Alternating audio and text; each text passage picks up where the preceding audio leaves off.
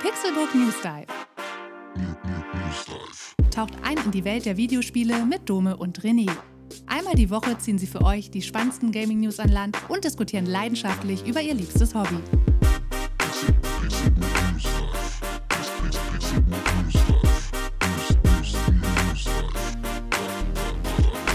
Es ist Samstag und ich begrüße euch zu einer neuen Episode des Pixelbook News Dive. Ich bin Dome und an meiner Seite sitzt Medientechniker und Audio-Engineer René Deutschmann. Einen wunderschönen guten Tag, ich bin René Deutschmann, ein Medientechniker, Audio-Engineer und äh, Dominik technischer Windows Assistant, der Dinge schlimmer macht erstmal und dann wieder besser.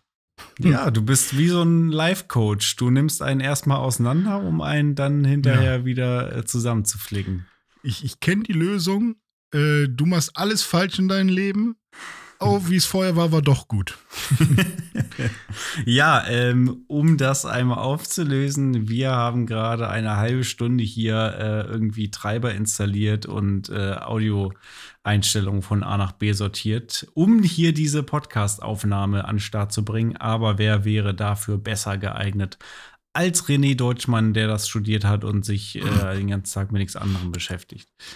Ja, Win Windows-Einstellungen studieren. Das ist äh, ja. fantastisch. Vor allem Windows 11 sieht echt äh, aus wie Bonbon bon, bon ein bisschen. So ein bisschen das Android jetzt unter, obwohl war schon immer eher das Android unter den Betriebssystemen. Ne?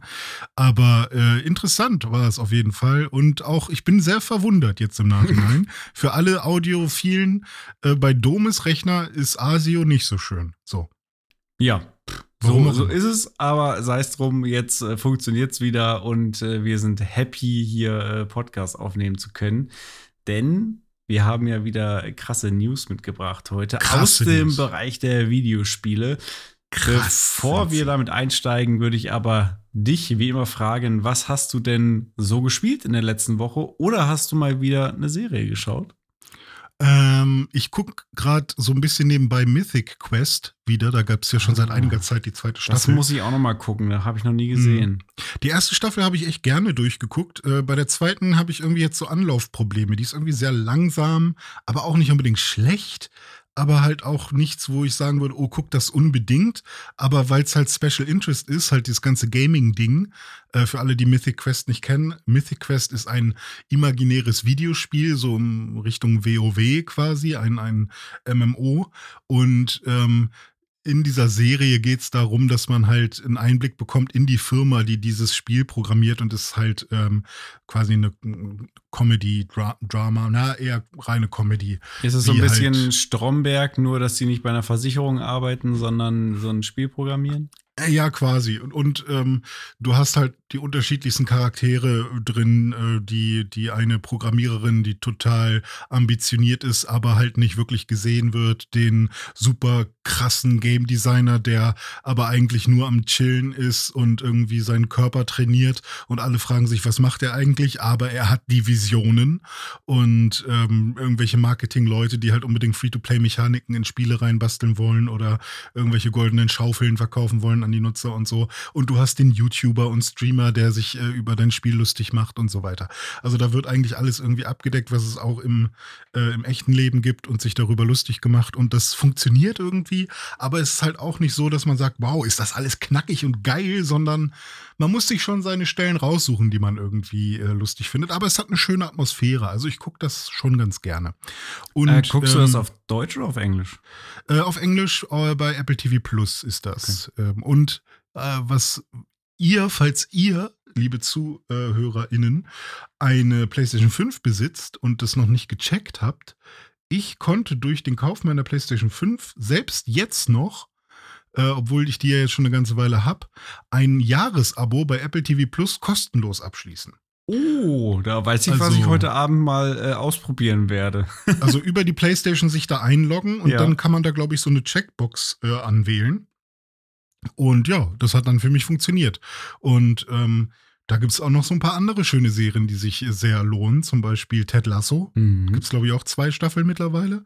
Und äh, The Morning Show oh Gott, da muss ich auch noch weiter gucken. Also äh, Apple TV Plus hat wenige, aber sehr, sehr gute Serien. Ja. Hm. Mythic Quest ist dabei eher so Midrange, aber für uns Gamer auch eine, eine schöne Sendung. Ja, ja und cool. dann äh, mache ich einfach mal schnell weiter. Habe ich ähm, Kirby and the Forgotten Lands äh, und das vergessene Land, ne, ja. auf Deutsch, äh, durchgespielt. Und ich bin fasziniert von diesem Spiel. Also es ist selten so gewesen, dass ein Spiel mich ähm, mit seiner Cuteness äh, so äh, vereinnahmt hat. Und äh, ich finde jedes Level, jede Welt besonders schön und hab, finde eigentlich in jedem weiß nicht, in jedem Level irgendwas, was mich irgendwie begeistert.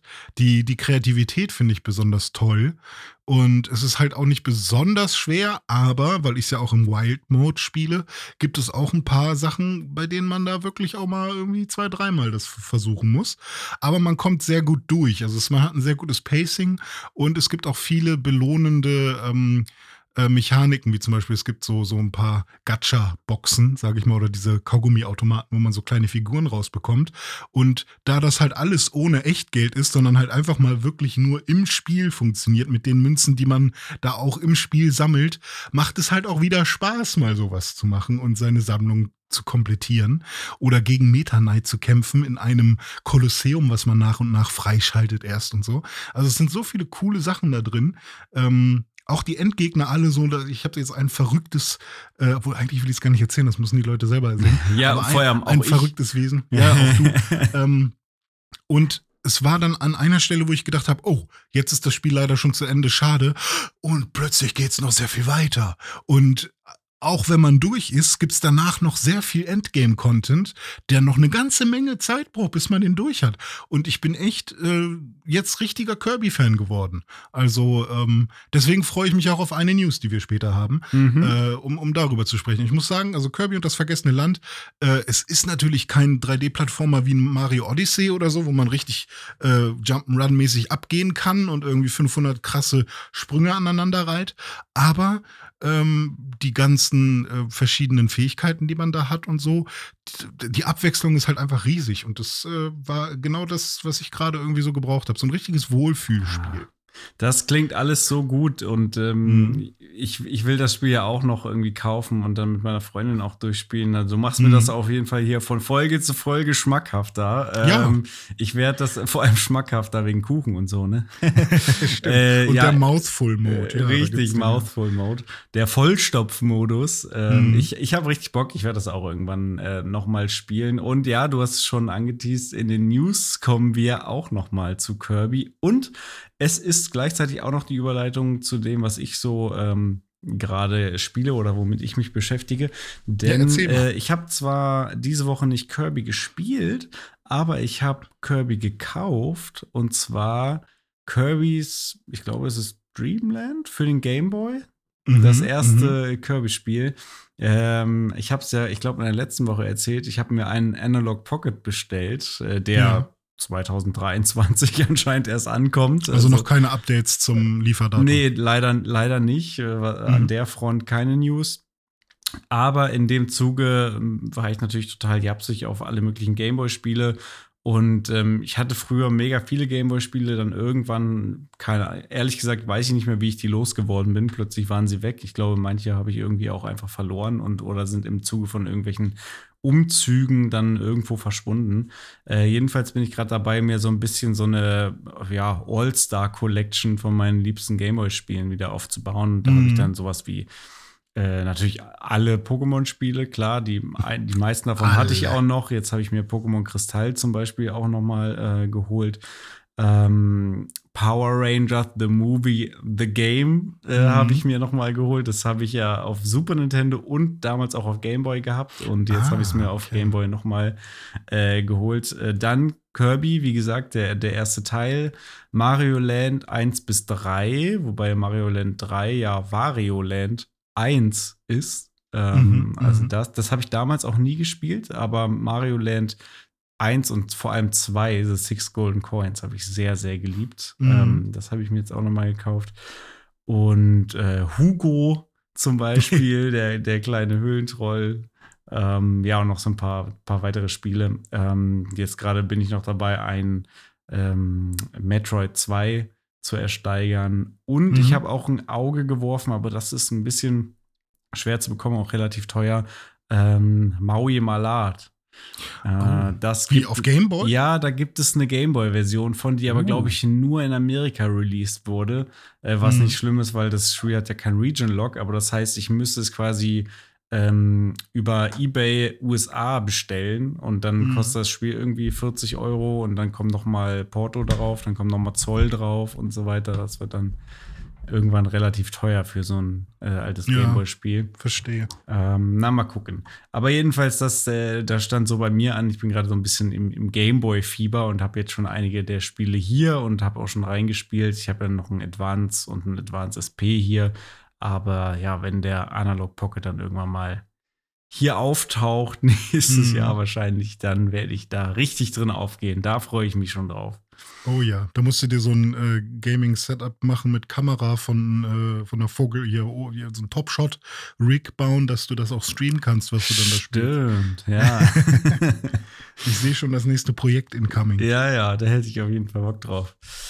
Naja, so viel zu meiner Gaming-Woche. Aber ich würde mhm. sagen, dann schauen wir doch mal rein, was kam denn da in den letzten Tagen so an News im Gaming-Sektor? Und da kam jetzt nicht so wahnsinnig viel Aufregendes, aber ein paar Perlen haben wir doch rausgefunden.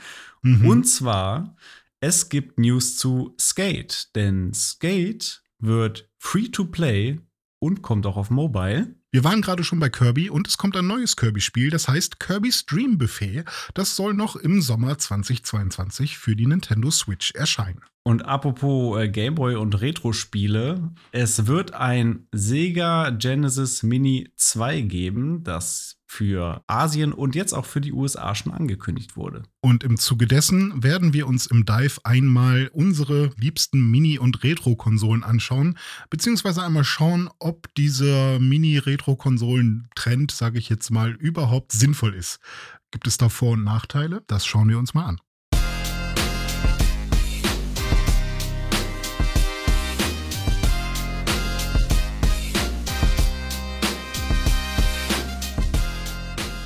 So dumme, mach mal einen Olli. Mach mal einen Kickflip. ja, Olli ist lustigerweise der Spitzname meines Vaters. Stimmt. Und äh, teilweise auch von mir, aber nur im Arbeitskontext. Ach echt, die nennen dich auch Olli? Ja, der eine oder andere, ja, ja. Aber eigentlich ist, ist das mein Vater. Ähm, hm. Ja, Olli kann ich gar nicht, zumindest nicht in echt, aber vielleicht bei Skate ähm, werden hm. wir rausfinden, wenn wir äh, dann eines Tages Skate in Anführungszeichen 4 im Free-to-Play-Modus spielen und zwar mhm. plattformübergreifend. Äh, da werden wir uns wahrscheinlich online zusammenfinden. Für wie lange schauen wir da mal, weil äh, du hast ja beim letzten Mal, als wir über Skate gesprochen haben, schon angekündigt, oh, wenn das wirklich so ein, so ein Online-Ding wird, weiß ich nicht, ob das dann noch so das Spiel für mich ist. Mhm. Ähm, was sagst du denn zu dieser News jetzt? Ich bin nicht verblüfft. Ich bin nicht verwundert, dass es jetzt Free-to-Play wird, weil ich ähm, ja bei EA und bei dem Trailer, den wir gesehen haben, ja schon davon ausgegangen bin, dass da irgendwas passiert, was die Masse anlocken soll. Und ähm, ich finde es natürlich schade, dass man kein, äh, keine Singleplayer-Erfahrung draus macht, die auch einen Online-Modus bekommt, weil ich glaube, das wäre vollkommen möglich, das irgendwie so hinzubekommen. Vielleicht gibt es ja auch genug Sachen, die man alleine machen kann, aber ich merke halt jetzt schon, wie ich äh, schon darüber nachdenke, hoffentlich gibt es in diesem Free-to-Play Online-Multiplayer-Spiel, was auf allen Plattformen rauskommen soll, äh, auch eine Möglichkeit für mich, das ganz alleine zu genießen, ohne dass ich da irgendwelche ähm, anderen Skater und SpielerInnen ähm, da irgendwie auf der Map sehen muss. Oder wenn ich sie sehe, dass es dann die Immersion nicht killt, wenn ich einfach durch die durchfahre äh, oder so. Was ich ja äh, mit am schlimmsten finde bei so eigentlich ja Simulationsspielen, weil Skate war ja ursprünglich die Videos oder die Skate-Simulation, weil ja. die, die Sticksteuerung so gut war.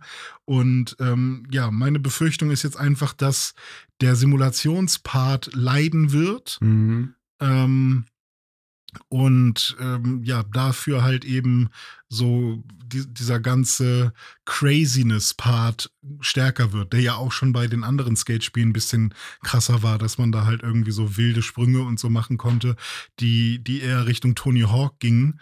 Ähm, und das war ja eigentlich nicht das, weshalb alle Skate geliebt haben, mhm. so, sondern das ist halt jetzt irgendwie so, äh, kommt irgendwas noch oben drauf, so on top. Das war zwar lustig, dass das auch ging, aber ähm, eigentlich hat man sich ja darauf gefreut, dass man jetzt wirklich wieder sich einen Spot suchen kann und den ähm, und sich dann eine Line ausdenkt und die dann so lange übt, bis sie sitzt und dann ja. filmt man die vielleicht über den Replay-Modus und dann äh, kann man die teilen und sagt, guck mal, was ich hier Cooles gemacht habe und dann sagen andere, wow, cool, das probiere ich auch mal oder ja. so oder hey, hast du das vielleicht mal ausprobiert? Und das wird es bestimmt auch noch geben, aber es riecht alles ein bisschen sehr nach ähm, Bugfest und na, ne, viele Konsolen, viele Plattformen gleichzeitig, auch auf Mobile dann im Nachhinein irgendwann. Ähm, und ja, ich weiß nicht, es riecht alles ein bisschen sehr nach ähm, let's shake the online mode and be happy and make äh, irgendwie lustige,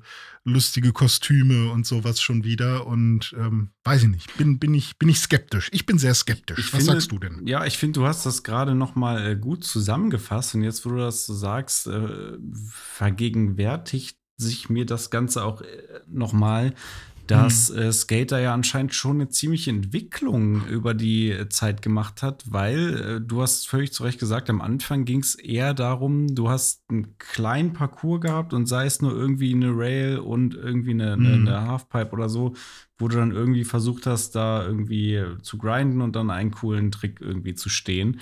Ja. Ich kann mich noch ganz genau daran erinnern, wie ich die, die Demo vom ersten Teil gespielt habe und dann wirklich da mit einer Rail mich da irgendwie eine halbe Stunde auseinandergesetzt habe, nur ja, um ja, da richtig. einmal irgendwie geil lang zu grinden, weil das halt mhm. halt voll die Herausforderung war. Und es war ja dann schon so im, mit zwei und drei, dass es so ein bisschen wilder auch wurde mit Hall of mhm. Need und Online-Modi, die es dann ja auch schon gab und so. Ja. Ähm, und dann ist sozusagen das, was da jetzt äh, in den Startlöchern steht, so ein bisschen der nächste Schritt in dieser Evolution, was aber tatsächlich irgendwie problematisch ist, weil ähm, es ja eigentlich das so ein bisschen verrät, wo mhm. das Ganze seinen Ursprung hat. Ne? Also es war ja. ja. extra ein Gegenentwurf zu Tony Hawk, wo es eben ja. darum ging, Skaten eher zu simulieren und halt aufwendiger und realistischer zu machen, dass man sich eben freut, mhm. wenn man irgendwie den einen Trick jetzt mal gestanden hat und nicht eine 20 Millionen äh, Super-Kombo äh, mhm. mit, mit, mit Mondphysik zu machen. Eben. Hm. Ja. Also man, man möchte natürlich beides haben und deswegen bin ich froh, dass es sowas wie Tony Hawk gibt und man das da machen kann äh, und man da diese ganze äh, Craziness irgendwie erfahren kann, auch dann mit solchen Spielen wie Underground, Underground 2, American Wasteland und was auch immer, wo man dann irgendwie die World Destruction Tour hat und alles einfach nur noch nur so wie Viva la Bam oder Jackass ähm, alles noch ein bisschen crazy wird. Aber das sehe ich halt eigentlich bei Skate überhaupt nicht und äh, ich fände es schade, wenn jetzt, also ich habe eher das Gefühl, dass jetzt durch den Erfolg von ähm, auch Fall Guys und äh, von äh, so bunten, lustigen Spielen, ähm, dass sowas jetzt immer mehr Einzug hält in, in diese ganze ähm, Serious, obwohl es ist kein Serious Game, das ist falsche Bezeichnung, weil damit verbindet man was anderes, aber in halt so Simulationsspielen mhm. und so. Und ich finde ich finde es auch überhaupt nicht schlimm, dass das so Aspekte davon hat und dass es da auch verrückte Sachen gibt. Ähm, ich fände es halt nur schade, wenn der Hauptpart davon sowas wird. Mhm. Und wenn jemand sagt, hey, es wird ein Free-to-Play-Spiel, aber Ganz sicher kein Pay-to-Win, sagen sie, und es wird auch keine Lootboxen geben. Das ist äh, löblich, ähm, dass, dass, sie da, dass das schon so feststeht. Ob das dann am Ende auch tatsächlich so ist, wird man dann halt sehen. Ähm, aber ja, ich finde, es wird halt, also bei jedem Spiel, was Free-to-Play ist, wo es ja erstmal ganz nett ist, dass wir beide das dann spielen können, ohne dass wir einen Cent ausgeben müssen und uns ein Bild davon machen können, ähm, wird es dann aber trotzdem immer so ein bisschen einen Spiegel der Gesellschaft geben und eine zwei oder mehrere Klassengesellschaft, wo dann Leute dabei sind, die die ganze Kohle ausgeben, Leute, die keine Kohle ausgeben. Und äh, ich weiß nicht, irgendwie hat das immer so ein bisschen. Äh, eigentlich will ich ja doch, dass das so ein Rückzug, Rückzugsort ist, wo ich mir nicht um sowas Gedanken machen muss und wo einfach mal Kohle jetzt keine Rolle spielt und ich mir nicht noch Gedanken machen muss, dass ich das und das Item eigentlich nur bekomme, wenn ich da wirklich Geld für ausgebe. Und ähm, ja, und dann das jetzt halt ein, ein Franchise, was, worauf ich eigentlich voll Bock hatte, zum Beispiel den Park Creator, den es ja damals auch gab. Und auch, ähm, das haben sie jetzt auch in diesem Interview gesagt, ähm, es wird jetzt halt auch Gegenstände geben, die man kaufen kann, um halt zum Beispiel eine große Rampe irgendwo hin, hinstellen zu können. Okay. Und ähm, an sich wird es dann diese große Rampe, wenn man zum Beispiel mit Leuten gemeinsam einen Skatepark bauen möchte, dann wird es die geben für alle. Die, können, die, die große Rampe kann man dann dahinstellen. Aber wenn die alle die gleiche Optik haben sollen und nicht alles nur so hässliche Holzrampen sein sollen, sondern ähm, man will dann die coole Betonrampe mit dem roten, mit der roten Markierung oder so, dann muss man gucken, dass man genug davon hat. So.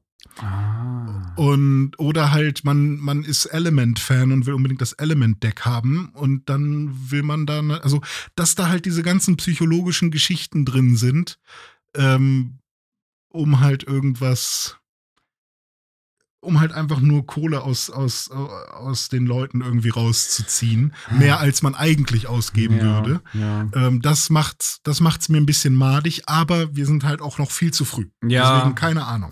Ja, das Ähm, stimmt. Aber, Das ist aber, das sind meine Befürchtungen. Ja, und, und, und ich teile die auch äh, Hm. zu ganz großen Teilen. Ich finde allein, wenn man, wenn man sich überlegt, wo kommt Skate her, was war Skate 1 und dann Hm. die Newsleys, Skate wird jetzt free to play, das Hm. passt für mich betrachtet ähm, auf Skate 1 und was es eigentlich mal war, überhaupt nicht zusammen. Was soll daran Mhm. Free-to-Play sein? Das ist, das war eben Ja. genau das Gegenteil von Free-to-Play. Das war ein in sich geschlossenes, gut gecraftetes Spiel mit einem geilen Mhm. Gameplay, wo man irgendwie für sich da irgendwie stundenlang irgendwelche Tricks versucht hat. Äh, so, hat mit Free-to-Play sozusagen überhaupt nichts zu tun. Und jetzt geht das halt in eine krass andere Richtung. Aber vielleicht ist ja Session die Skate Sim, deine und unsere Rettung. Äh, das hat jetzt nämlich ein Release-Datum auch bekommen. Äh, Mhm. Keine Sorge, das ist jetzt nicht die zweite Skate-News, sondern das wollten wir hier einfach nur mal am, am, am Rande mit erwähnen, äh, dass das jetzt am 22. September rauskommt für PlayStation, Xbox und PC.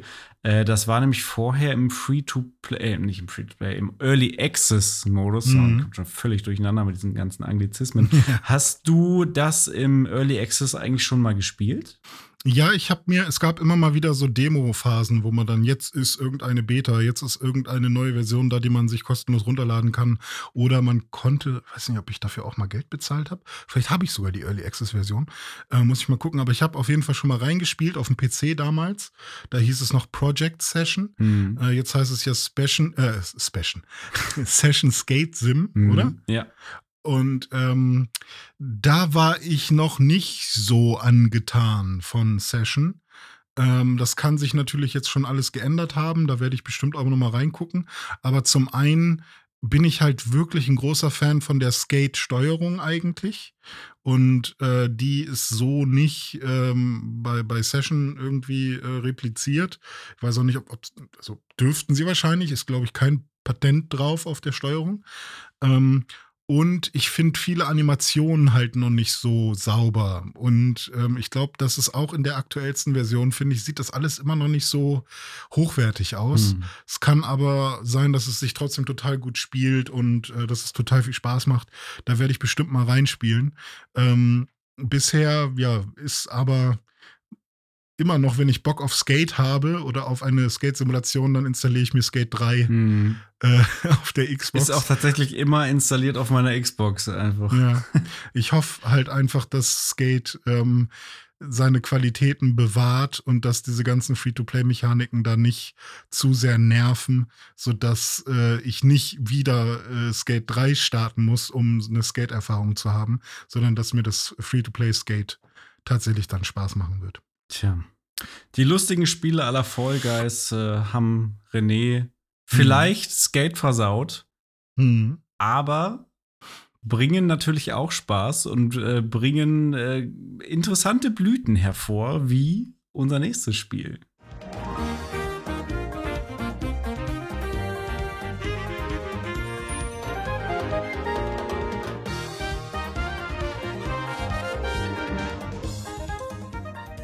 Ja, es kommt nämlich immer auf den Kontext an, Dome. Mhm. Und Fall Guys ist ein cooles Spiel.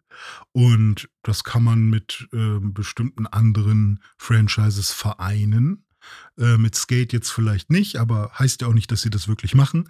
Aber bei Kirby liegt es ja fast schon auf der Hand, dass dieser kleine, knuffige, runde ja, Ball ähm, auch sowas ähnliches machen könnte, wie diese komischen anderen Blobs.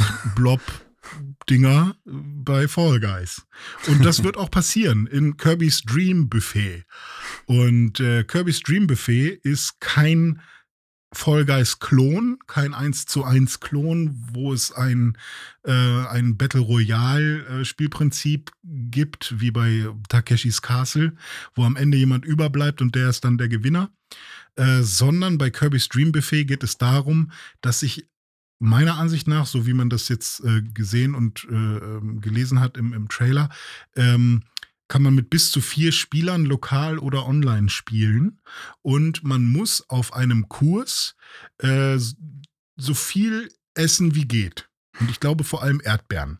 Und wer am Ende das meiste gegessen hat, der hat gewonnen. Also es ist nicht, nicht so wie bei Fall Guys. Aber es erinnert an Fall Guys. Was sagst du denn dazu? Ähm, ich war komplett überrascht, äh, als du damit mhm. um die Ecke kamst. Ich habe davon noch gar nichts mitbekommen und anscheinend hat auch niemand davon vorher was mitbekommen. Nintendo hat einfach äh, so einen so Trailer veröffentlicht, irgendwie so ein, so ein, so ein 1,20er, wo dieses äh, Spiel vorgestellt wird. Und es kommt auch schon im Sommer 2022 raus. Also man mhm. hat kein genaues Release-Datum, man hat auch keinen Preis. Man weiß nur, es wird noch diesen Sommer im Nintendo eShop erscheinen. Das ist das, mhm. was, man, was man dazu weiß. Und es wird eben mit vier Spielern lokal, also bis zu vier Spielern lokal oder online zu spielen sein. Ich finde den Trailer total süß und knuffig und spaßig. Ja. Ich finde, es sieht total cool aus. Es erinnert mich halt ja klar, von diesen Parcours, die man da machen kann an Fall Guys. Ähm, aber anscheinend wird es ja nicht dann so Battle Royale-mäßig sein. Das wäre natürlich mit vier Leuten auch ein bisschen äh, albern, äh, mhm. sondern eher so, dass man irgendwie mehrere Runden spielt und dann Punkte sammelt, vielleicht. So ein bisschen wie bei einem Mario Party oder so. Keine Ahnung, dass man verschiedene mhm. Parcours hintereinander absolviert. Äh, ich finde, es sieht total cool aus und ich habe da super Lust drauf, das mit, mit Leuten auf der Switch zu spielen. Ja, es ist bunt, es ist äh, schnell und lustig.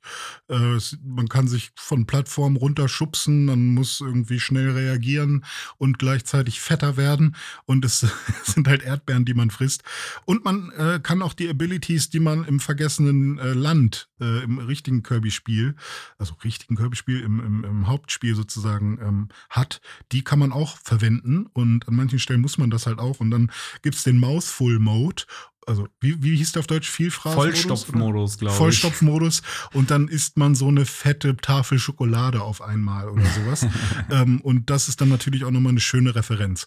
Also ich bin gespannt. Ich werde es auf jeden Fall ähm, spielen. Äh, ich habe so ein bisschen das Gefühl, dass es ein kostenloses Spiel sein wird äh, weil es so ein kleines Nebenbeispiel ist. Äh, wenn also, nicht, dann ist es, ja, glaube ich, mit Sicherheit kein Vollpreis. Aber wenn es kostenlos wäre, hätten sie es, glaube ich, mhm. gleich dazu geschrieben. Jetzt haben sie halt einfach nur ja, er erhältlich im Sommer im Nintendo eShop äh, geschrieben. Ja, aber es gibt so viele Kirby-Spiele schon auf der Switch, die alle kostenlos sind. Ja. Ähm, ja es gibt irgendwie stimmt. drei kostenlose neue Kirby-Spiele und ich habe irgendwie das Gefühl, das reizt sich damit ein. Ah, ja. Aber wir werden mal sehen. Ja, ja, ja, du hast vielleicht ist es ja auch halt free to play, dass du dann wieder dir irgendwelche Sachen dazu kaufen kannst oder so. Oder? Mm, ja, das könnte natürlich auch sein. Mal schauen. Weiß man nicht, wird man sehen. Ja. Ich hab Bock drauf. Ich auch. Hast du denn auch Bock auf ähm, alte Spiele? Ich habe auch, schon, ja. auch ja, sehr, sehr, viel Bock auf alte Spiele, ja. ja. Hast du ja auch extra gerade erst ein Kirby-Spiel gekauft. Das äh, stimmt. Und zwar eins der ältesten, die es gibt. ja, dann kannst du uns ja in der nächsten News noch äh, erzählen, was man noch so spielen kann, wenn man auf alte Spiele steht. Sega Genesis Mini 2. Upgraded hardware can store more games than before, including Sega CD titles. Preloaded with over 50 classic titles, even more than the Sega Genesis Mini. Wenn man auf alte Spiele steht und vielleicht auch ein bisschen Bock hat auf Sega-Spiele insbesondere, dann äh, können sich Leute in Asien und den USA schon mal freuen, äh, denn da ist das Sega Genesis Mini 2 oder in Asien und, und Europa wäre es dann das Sega Mega Drive äh, natürlich, äh, das Sega Mega Drive Mini 2 angekündigt, äh, kommt im Oktober, am 27. Oktober in die USA und nach äh, Japan und Asien. Äh, wir Europäer müssen leider noch auf die Bestätigung warten, äh, aber ich gehe mal davon aus, dass auch in Europa das ähm, Sega Mega Drive Mini 2 erscheinen wird. Das Sega Mega Drive Mini, also 1, ist 2019 mhm. rausgekommen und äh, ja, wer, für die Leute, die es vielleicht nicht wissen, es gab tatsächlich äh, also sie bringen jetzt nicht einfach nochmal genau die gleiche Konsole raus, nur mit einer anderen Spielerauswahl, sondern es hat noch einen kleinen Kniff, sei es auch Marketing, aber das Sega Mega Drive gab es ja wirklich als Sega Mega Drive und als Sega Mega Drive 2. Ähm, was eine andere Version war, was aber eher zu vergleichen ist mit so einer Art ähm, ja, PlayStation und PlayStation äh, PS1 weißt du, oder, ah, oder ja. PS3, äh, PlayStation 3 und PS3 Slim oder so, so eher mhm, zu vergleichen. Mhm. Ein etwas kleineres Gehäuse. Ähm, und irgendein Anschluss wurde, glaube ich, noch wegrationalisiert. Äh, ich persönlich hatte das Sega Mega Drive 2. Äh, mhm. Lustigerweise hatte ich aber die Auswahl und ich kann mich auch noch genau daran erinnern, denn äh, ich habe das damals von meinem Onkel geschenkt bekommen und der hatte beides da. Der hatte einen Sega Mega Drive 1 und einen Sega Mega Drive 2 da und ich konnte mir halt eins aussuchen und habe als Kind dann das Sega Mega Drive 2 genommen, weil äh, zum einen war es irgendwie kleiner, das andere Gerät äh, sieht etwas größer und klobiger aus, hat ja auch noch diesen fetten 16-Bit-Button äh, da irgendwie. Hm. Ähm, rückblickend gesehen sieht das alte irgendwie ein bisschen cooler aus, noch mehr Retro. Ähm, aber damals fand ich das kleinere cooler. Na, jedenfalls ja, man wollte ja immer das haben, was nach Future genau, aussieht. Genau, das, ne? was nach Future. Damals, war, äh, haben, damals war es ja Future. Mittlerweile ist ja. es halt irgendwie Retro. Das, so ist es. Und ja. es stand eben eine 2 dahinter. Und 2 muss ja besser sein als 1. Ne? Exakt. Ähm, ja. Bei Terminator stimmt's. Vielleicht. Ja, doch, doch, auf jeden Fall. Ja. Also nichts gegen Terminator 1, natürlich auch ein netter Film, aber Terminator ja. 2 ist schon, äh, schon deutlich, deutlich einer schon, der ja. besten Actionfilme aller Zeiten. Äh, und das Sega Mega Drive ist natürlich eine der besten Retro-Konsolen aller Zeiten und bei mir neben dem Super Nintendo ganz, ganz äh, hoch im Kurs. Ähm, ja, jedenfalls wird dieses äh, Sega Mega Drive Mini 2 oder Genesis, wie es in den USA hieß äh, Mini 2, äh, natürlich den Formfaktor ähm, eben der, des kleineren Modells haben und auch eine andere Spielauswahl. Äh, unter anderem werden auch ähm, noch zwei oder ich, ja doch, ich glaube zwei Bonus-Games dabei sein. Äh, Sonic the Hedgehog CD und Shining mhm. Force CD, die ja eigentlich mhm äh, Sega Mega CD-Spiele sind, was wiederum ja. äh, noch eigentlich was anderes ist. Und zwar war das Mega CD eine Erweiterung, die man kaufen konnte, ein CD-Laufwerk für das Mega Drive. Und auch da gab es ein Mega CD für das Mega Drive 1 und ein Mega CD für das Mega Drive 2.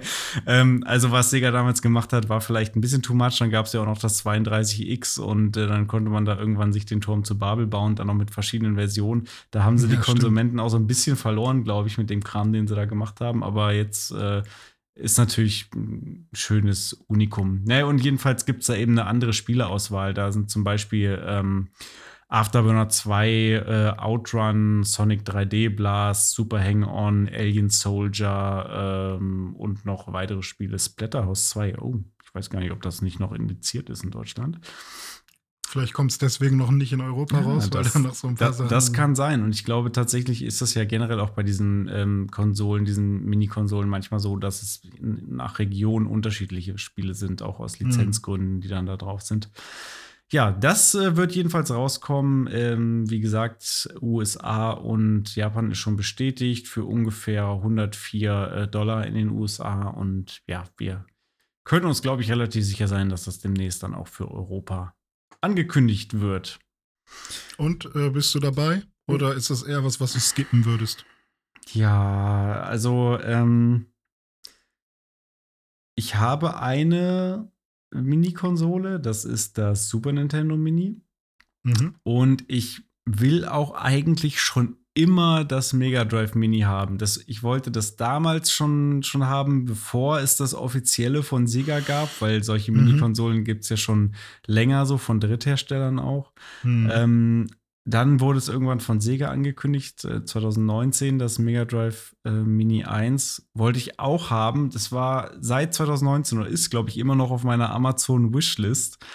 ähm, und jetzt auch das, das Mega Drive Mini 2. Natürlich habe ich auch Bock drauf, weil bei Mega Drive, da geht mir einfach das Herz auf. Genauso wie bei, mhm. wie bei Super Nintendo. Das sind einfach meine Herzens-Retro-Konsolen, wie auch der Game Boy. Ähm, mhm. Aber naja, ich habe halt auch das SNES e Mini hier, hier stehen und es steht halt hier und es sieht halt schön aus, aber ich mache nichts damit. Ähm, hm. Da will ich jetzt nicht zu tief reingehen äh, hier in der News-Sektion, weil äh, wir wollen uns das ganze Thema ja jetzt gleich noch mal genauer anschauen. Ja. Äh, aber was sagst du denn vielleicht noch mal zum, zum äh, Genesis Mini 2. Hast du da Bock drauf oder wie findest du das, dass es da jetzt zwei verschiedene Versionen von der gleichen Konsole gibt, sozusagen? Also, wenn es, und das ist es ja anscheinend, optisch tatsächlich auch anders ist und noch diesen kleinen, ja, sag ich mal, Twist hat, da, also, ne, es ist ja, ja, dann tatsächlich auch früher eine Unterschied, eine andere Konsole gewesen. Äh, dann finde ich das an sich erstmal gerechtfertigt, weil man will vielleicht seine gesamte äh, Produktpalette irgendwie nochmal abbilden und das, was man früher gemacht hat, halt nochmal ins Jetzt holen. Und äh, ich finde, 50 Titel sind auch eine Menge. Das finde mhm. ich gut. Dass da, ich weiß nicht, wie viel waren beim Mini 1 drauf, weißt du das? Äh, aus dem Kopf? Weiß ich jetzt aus dem Kopf nicht. Kann, Kann mir vorstellen, dass es vielleicht weniger waren oder eben auch 50. Ähm, von daher finde ich das okay und es wird mit Sicherheit genug Fans geben, die das äh, einfach schön finden, die eben, wie du gerade schon gesagt hast, die diese eine Konsole als ihre Einstiegskonsole hatten oder so. Und die freut das dann total. Und deswegen finde ich das total fein. Soll jeder das machen, aber es wird jetzt mit Sicherheit nichts, was sich jeder Gamer unbedingt in seine Bude stellen muss. So wie mit allen anderen Retro-Konsolen. Ich glaube, das ist halt wirklich ähm, können wir auch gleich im Dive nochmal drüber sprechen, wirklich so ein Nostalgiefaktor. Von daher bin ich total fein damit, dass jeder Hersteller da seine, seine Konsolen bastelt. Ja. Eine Sache, die auf jeden Fall noch erwähnenswert ist, hätte ich fast vergessen. Äh, ein weiterer Unterschied ähm, neben dem Formfaktor der Konsole an sich ist, äh, und das wissen alle Mega Drive-Fans, äh, das Gamepad ganz wichtig, denn äh, Sega Mega Drive Mini hatte das 3-Button-Pad und das Sega Mega Drive Mini 2 kriegt jetzt nämlich das 6-Button-Pad. Also das ist schon dann auch nochmal ein Vorteil. Da hat man neben den A, B und C-Knöpfen noch die X, Y und Z-Knöpfe oben drüber. Das war ja auch so ein Unterschied damals zwischen äh, Sega und Nintendo. Bei Sega hattest du eben nur drei Face-Buttons äh, am Anfang und bei Nintendo ja vier. Und irgendwann kam dann das Sechs-Button-Pad, was dann auch das ist, was man heutzutage eher haben will, weil drei Knöpfe dann sonst oftmals dann einer zu wenig ist. Ja, okay, dann gibt es ja quasi noch einen Grund mehr, weshalb es sich lohnt, diese Konsole ähm, rauszubringen und ähm, weshalb sich Fans dann wahrscheinlich auch freuen werden, dass es dann eben noch den richtigen, korrekten Zweier-Controller gibt. Und ähm, ja, es gibt ja noch ein paar mehr Retro-Konsolen, die als Mini-Variante rausgekommen sind und die wollen wir uns jetzt im Dive einmal anschauen. Bist du bereit? Ich bin bereit. Lass uns reinspringen und abtauchen.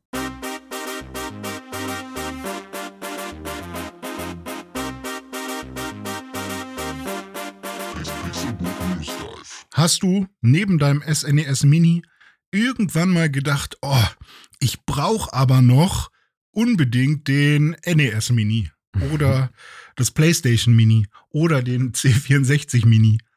Äh, Gibt es da äh, Ambitionen? Ja, ja, und nein. Also NES Mini war ja die erste von diesen äh, offiziellen Retro-Konsolen, mhm. die, die rausgekommen sind. Äh, wie gesagt, vorher gab es halt schon oft diese äh, Flashback-Mini-Nachbauten, manchmal auch nicht Mini, sondern auch in Originalgröße. Da gab es Ataris, da gab es Mega Drives und alles Mögliche von eben Drittherstellern. Ähm, oder das Retron oder so gab es auch, wo aber nichts genau. wirklich drauf war, glaube ich, sondern wo man dann halt auch die äh, Cartridges reinstecken konnte, aber von verschiedensten. Ja, genau, genau. Das ist ja dann quasi noch mal eine eigene Kategorie. Ne? Es gibt ja, einmal richtig. sozusagen die mhm. fertigen ähm, Mini- oder Retro-Konsolen, wo dann schon X Spiele drauf sind. Ähm, und dann gibt es die, ähm, die quasi eine Nachbildung sind, auch von, einer, von einem Third-Party-Hersteller, ähm, wo du aber dann trotzdem deine originalen Cartridges äh, reinsteckst. Ähm, was ja auch so beim Analog Pocket zum Beispiel ist. Das würde ja in die äh, zweite Kategorie fallen, weil da sind ja auch keine Spiele drauf. Und der ist auch nicht dazu gedacht, ROMs abzuspielen an sich, sondern äh, eben äh, die originalen Spiele reinzustecken und in bestmöglicher Qualität abzuspielen. Ähm, bei den offiziellen Retro- und Mini-Konsolen hat es ja mit dem NES Mini angefangen, der ganze Hype. Das war 2016, da hat Nintendo das Ding rausgebracht und damals sind ja schon alle komplett ausgerastet und steil gegangen. Ich noch nicht, weil äh, ich aber in dem Moment, wo das NES Mini angekündigt wurde, äh, schon gesagt habe, ja, pass auf, wenn das SNES e Mini rauskommt, dann bin ich am Start und dann werde ich da zuschlagen, weil das Super Nintendo halt meine erste Konsole war und ich mit 16 Bits ähm, halt ins Gaming eingestiegen bin. Natürlich, Game Boy war ja, glaube ich, 8-Bit und äh, ist eher zu vergleichen mit, mit, mit einem NES von der Technik her, aber das war dann halt für mich irgendwie Handheld. Und ein NES habe ich halt selber nie gehabt, ähm, habe dann aber natürlich ähm, zum Beispiel die alten Mario-Spiele dann bei Mario All-Stars auf dem SNES e äh, mhm. gespielt, aber sozusagen nie wirklich die richtigen Originale. Ähm, wie ist denn das bei dir? Du bist ja damals eigentlich mit dem NES eingestiegen. Ja, mit dem gefakten NES genau. quasi. Damals ähm, schon Third Party. Du bist gleich mit Third Party ja. eingestiegen. Wobei ich nicht weiß, ob das vielleicht sogar ein echtes NES war, was sie aber irgendwie geflasht haben oder so, weil äh, die Funktionsweise war ja genau, also noch, noch gegeben, also dass man halt Cartridges auch reinstecken konnte und die Controller sahen auch ziemlich gleich aus. Ich weiß nicht, ob es, ob es irgendwie ähm, ein echter Fake war oder ob der Typ, der meinem Vater das Ding auf dem Flohmarkt verkauft hat, ob der da wirklich, ähm, weiß ich nicht, zuerst erstmal Hand angelegt hat. Wobei es ganz schön dumm gewesen wäre, eine offizielle Nintendo-Konsole so günstig zu verkaufen. Also es war bestimmt ein Fake. Ähm, ja, also ich ähm, bin eher von der Optik dieser Mini-Konsolen geflasht, als von den Spielen, die drauf sind. Ähm, ich ich finde die eigentlich immer alle ziemlich schick und cool, dass sie die halt in diesem kleinen Faktor äh, nochmal rausbringen und dass es da halt dann Designer gibt, die halt die alten Konsolen nehmen und sie nochmal für, für so eine Mini-Geschichte ähm, nochmal neu designen und dass dann nochmal neue Controller am Start sind, halt nochmal mit neuen Bauteilen, sodass die quasi ähm, ja, nochmal neu funktionieren. Ich glaube aber nicht, dass das die alten Anschlusskabel sind, oder? Also man hat nee. dann nicht, äh, das ist dann irgendwie USB oder was oder keine Ahnung. Mm, ähm, ja, da, da das, fragst du mich was. Äh, ich habe ja, ja das, das aber, SNES, aber ich glaube, dass diesen mit USB, ja. Ja, aber das finde ich äh, halt ganz cool, dass es wirklich nochmal neu produzierte Controller gibt ja. und so neu produzierte Knöpfe, die quasi auch in die alten Controller reinpassen würden. So. Ähm, aber in der Regel habe ich immer das Gefühl gehabt, dass wenn man dann durch die Spieleauswahl geht, die auf diesen ähm, Mini-Konsolen drauf sind, dass mir da immer irgendwas gefehlt hat. Mm. Dass da mhm. zwar so ein paar Basics mit dabei sind, aber ähm, ja, deswegen würde ich es nicht kaufen, sondern ich würde es halt wirklich eher als ähm, ein, eine kleine Trophäe oder so in mein, in, als, als Deko in mein Wohnzimmer stellen, weil ich mit dem SNES. Also SNES wäre, glaube ich, auch meine Wahl, weil das eben ähm, da sahen, da sah die Grafik am schönsten aus mhm. irgendwie, also schöner als auf dem NES und, und putzig und bunt und toll und, ähm, und damit habe ich quasi auch richtig angefangen zu zocken und war dann ähm, auch alt genug, um das irgendwie zu verstehen, was das ist. Deswegen wäre das SNES e eigentlich auch für mich so das gewesen, was ich mir gekauft hätte. Wäre es damals auch nicht irgendwie schon die ganze Zeit aus, ausverkauft gewesen. Ja. Aber ich gehöre ja auch zu den Leuten, die sich sehr früh so eine Recall-Box gemacht haben. Also mit einem Raspberry Pi 3, leider ohne Bluetooth noch damals gekauft, ähm, habe ich mir halt so ein Recall-Box-Ding draufgezogen. Und das geht ja auch super easy. Das ist halt wirklich ähm, entweder einen USB-Stick an, an den Raspberry Pi anschließen oder den Raspberry Pi einmal mit dem Rechner verbinden, dann äh, eine Exe irgendwie laufen lassen, geht auch über, über einen Mac, glaube ich. Und dann ist das, ist die Recall-Box drauf installiert und dann kann man das per HDMI an den Fernseher anschließen, Controller ran und äh, man kann seine Retro-Spiele zocken, die man äh, entweder selbst ausgelesen hat oder weiß nicht, auf welchem Weg man sich die besorgt. Ähm, und deswegen hatte ich halt dieses Bedürfnis nicht, die alten Spiele unbedingt nochmal wieder auf meinem Fernseher spielen zu wollen, weil es ja eh schon immer funktioniert hat auf meinem Rechner oder eben über so eine Recall-Box. Und ähm, ja, deswegen war das ja eher so ein, es gab die Recall-Boxen und die, die Retro-Pies und die ganzen äh, Raspberry Pi-Dinger. Und weil dann, also so, so gef gefühlt fing, äh, lief das so ab, dass dann die großen Hersteller gesehen haben, oh, guck mal, wie einfach das ist. die nehmen einfach nur einen 30-Euro-Computer ja. und, äh, dann, und dann verkaufen die das, äh, könnte man das verkaufen. Und dann kamen diese ganzen Mini-Konsolen, wo man dann als jemand, der das schon ausprobiert hat vorher, dann denkt, ja, okay, da kriege ich ja eigentlich überhaupt nichts für mein Geld. Mhm. So. Ähm, und deswegen ähm, habe ich immer so ein bisschen das Problem gehabt, da wirklich irgendwie Geld auszugeben für. Ähm, irgendwann werde ich mir bestimmt noch mal meine ein, zwei Mini-Konsolen holen, einfach nur, weil ich die schön finde. Aber ähm, ja, weiß ich nicht. Äh, bra brauche ich jetzt nicht, finde es aber gut, dass es das gibt. So. Ja, ich, ich erinnere mich auch daran, dass du zum einen diese, diese ähm, Box hattest und natürlich auch damals immer schon auf PSP dann so viel mit Emulation ja. äh, gearbeitet hast, was mich ja auch immer total geflasht hat. Du hast ja schon äh, Smash Tennis irgendwie im Jahr 2010 auf der PSP dann irgendwie im, im Bus unterwegs gespielt äh, und, und andere Spiele. Äh, Mario 64 oder so, das fand ich immer total crazy. 2006 war das bestimmt schon. 2006, was ja. weiß ich, keine Ahnung, ja, schon, lang, schon lang, lange, lange her. Ja. Was ich da schon richtig geil fand, ist, dass du auf der PSP alle möglichen Konsolen äh, irgendwie emuliert hattest. Da hattest du dann irgendwie Gameboy-Spiele, Super Nintendo-Spiele, N64, PlayStation, äh, keine Ahnung, was da alles drauf lief. Ähm, und das ist auch so ein bisschen der Punkt, der mich bei diesen offiziellen ähm, Geräten stört.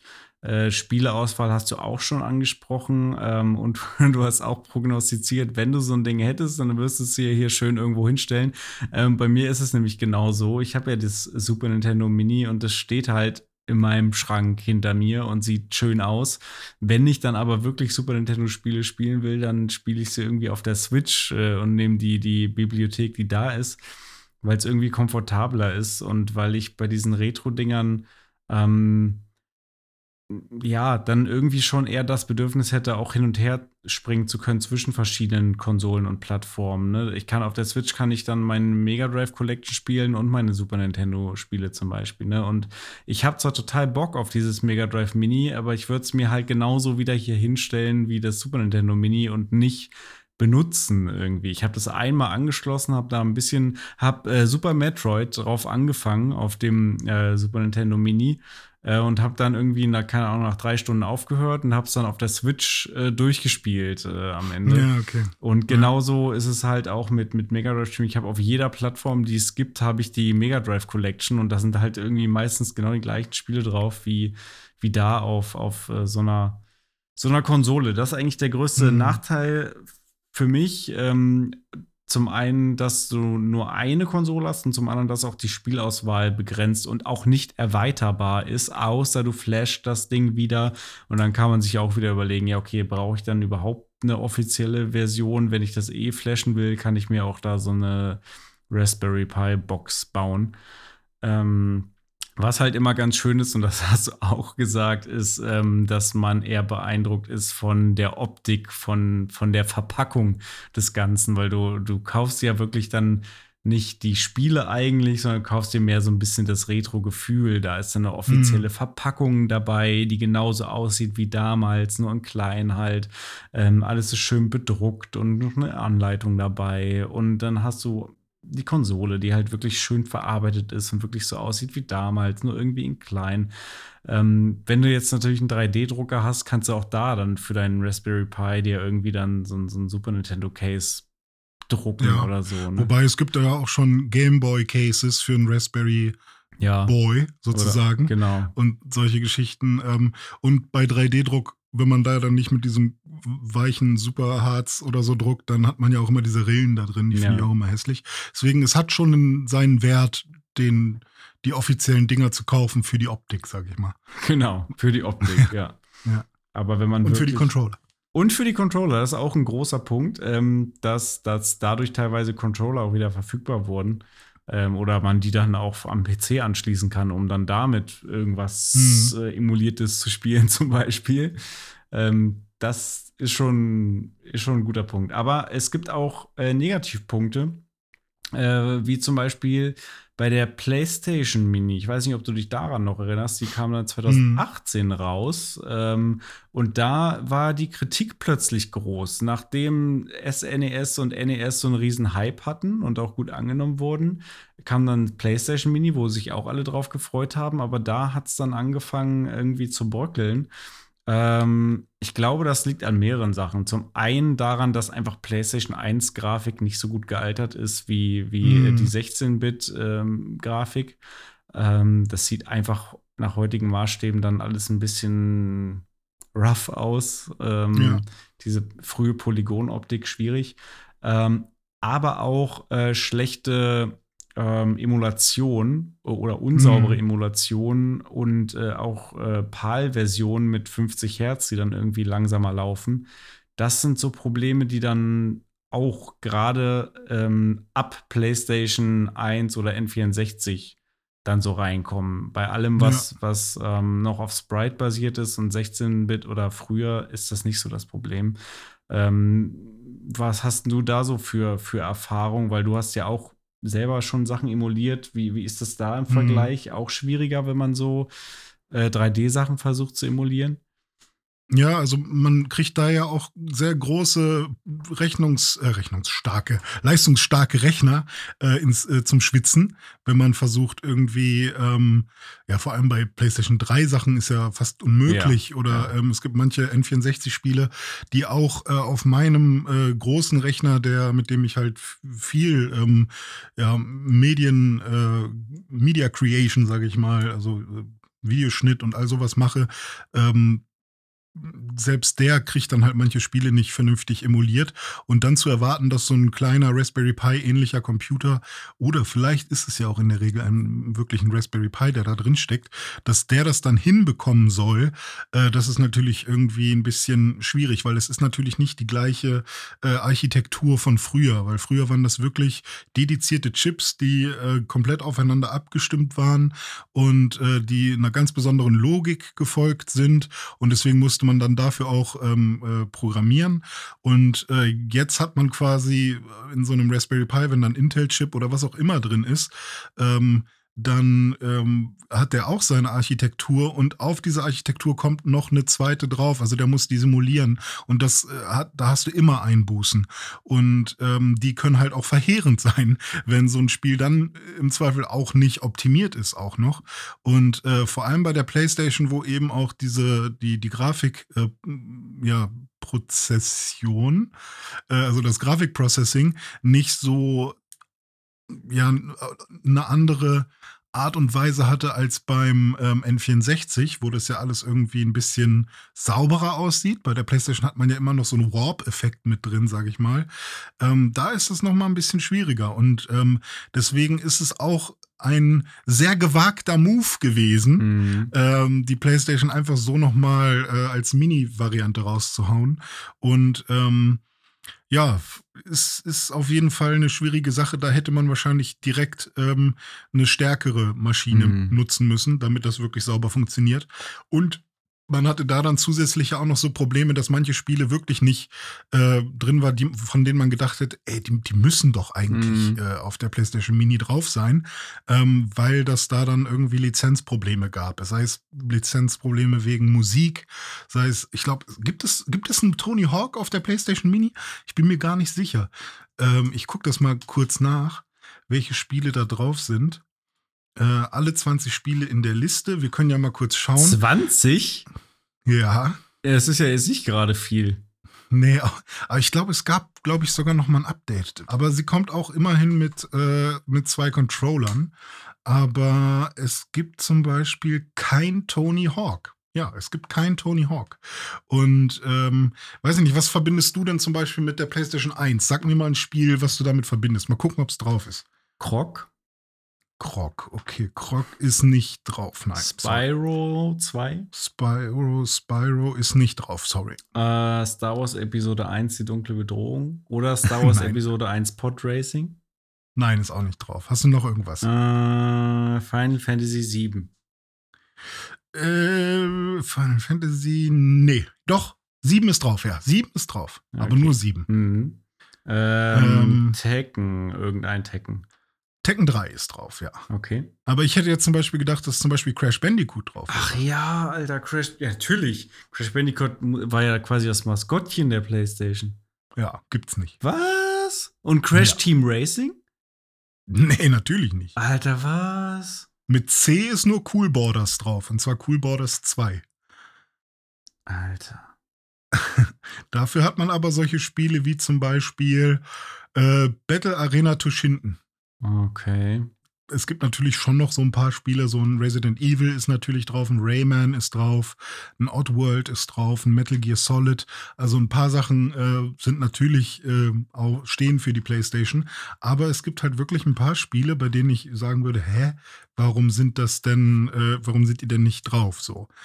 Ähm, ja, also komisch. wenn man einfach mal guckt, äh, Best äh, PlayStation One Games, äh, wenn man das einfach mal so googelt, dann sind die ersten ähm, Ergebnisse sowas wie Gran Turismo zum Beispiel, fehlt auch. Alter. Oder ein Tony Hawks äh, Pro Skater 2 oder so ein Soul Reaver wäre auch mhm. ganz cool gewesen. Ähm, ja, Crash Bandicoot hatten wir gerade auch schon gesagt. Äh, Parappa the Rapper fehlt, glaube ich, auch. Driver, solche Sachen, ne? Also ähm, es, Ape Escape ähm, ja, Wipeout. Ja so, es gibt Wipeout. Halt viele Spiele. Ey, das ist ja völlig bekloppt. Okay, ja. also da gibt es zwei Probleme, zum, nee, mehrere Probleme. Das erste Problem ist, dass es einfach viel zu wenig Spiele sind. 20 Spiele, mhm. wollt ihr mich verarschen? Äh, ja. Also ich finde es ja eh schon schwierig. Tomb Raider, sorry. Tomb Raider. Tomb Raider, Alter. Ich finde es eh schon schwierig, dass äh, diese Spiele ja in der Regel dann nicht, nicht erweiterbar sind, die Spielebibliothek, die da drauf ist. Und wenn ja. die schon nicht erweiterbar ist, dann muss sie groß sein und gut kuratiert. Und mhm. hier ist ja weder das eine noch das andere der Fall.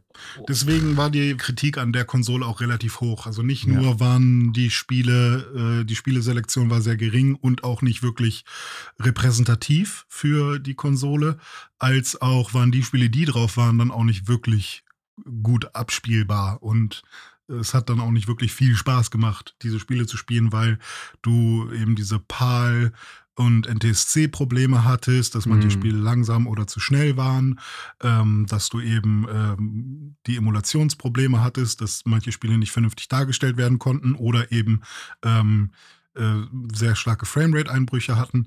Und das ist natürlich mega schade. Ja. Und ich glaube, dass das bei solchen Konsolen wie dem C64 Mini jetzt kein Problem sein wird. Oder einem Atari Mini. Mhm.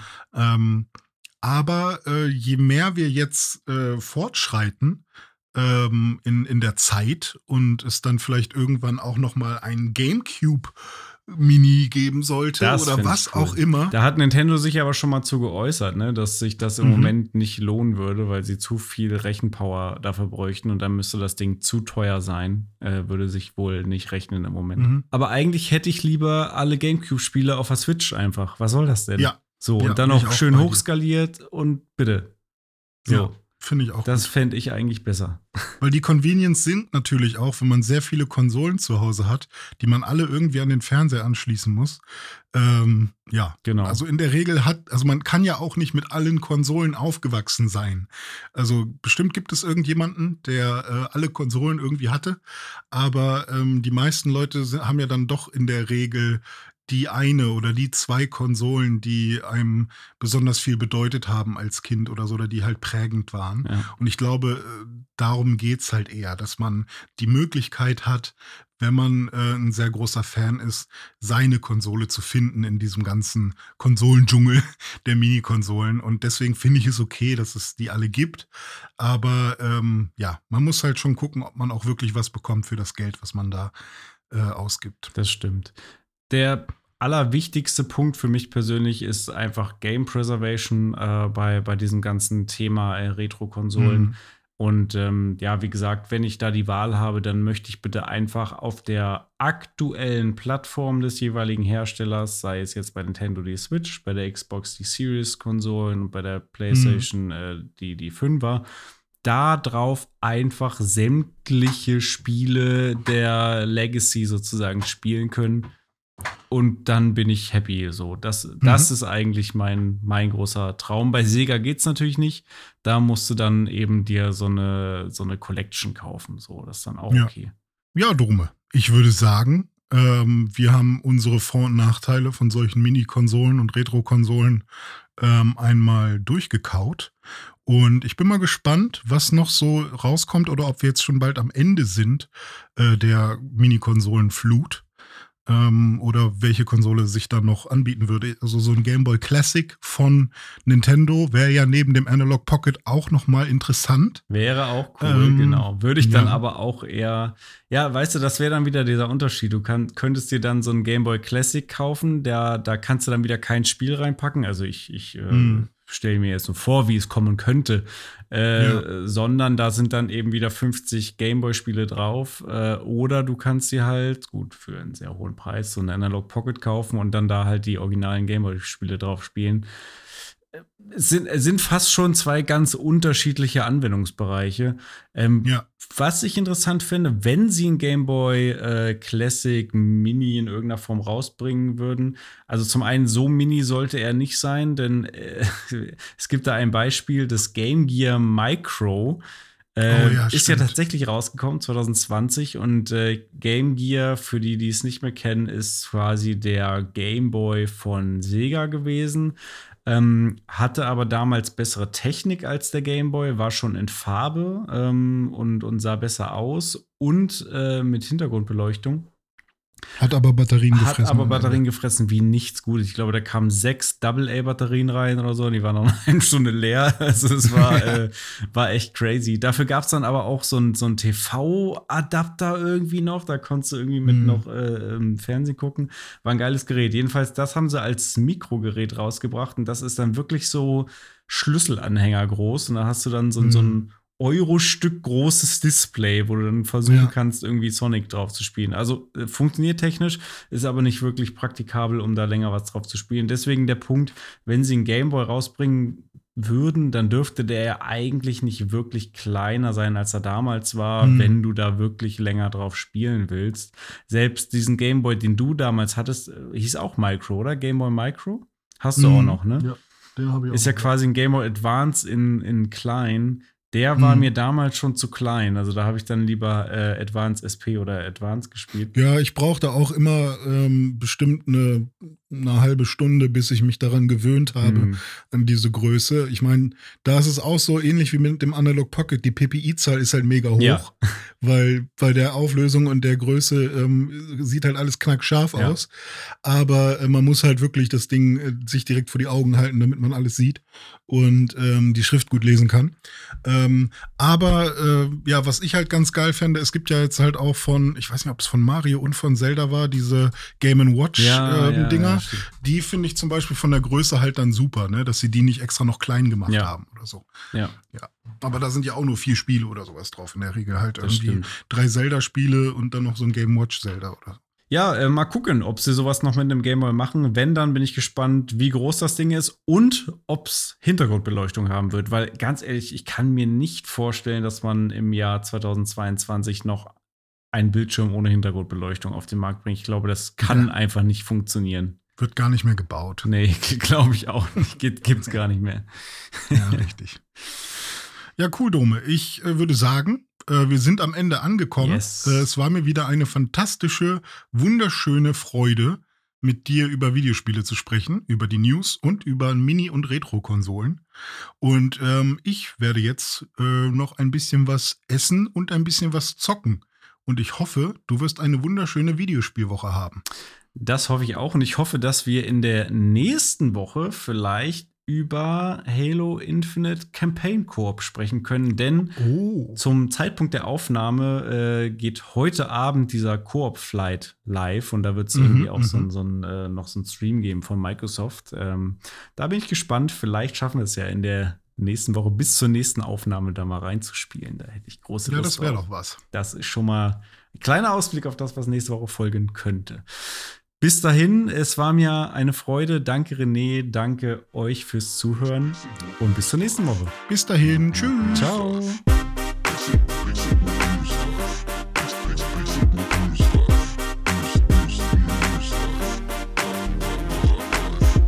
Pixelburg News Dive findet ihr auf Twitter unter @pixelburgnews.